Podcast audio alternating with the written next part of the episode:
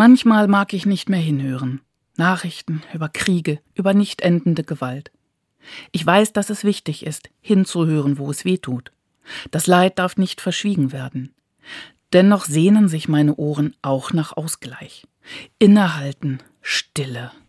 Erholen von zu viel Worten. Erholen von zu vielen Informationen. Gerade am Abend.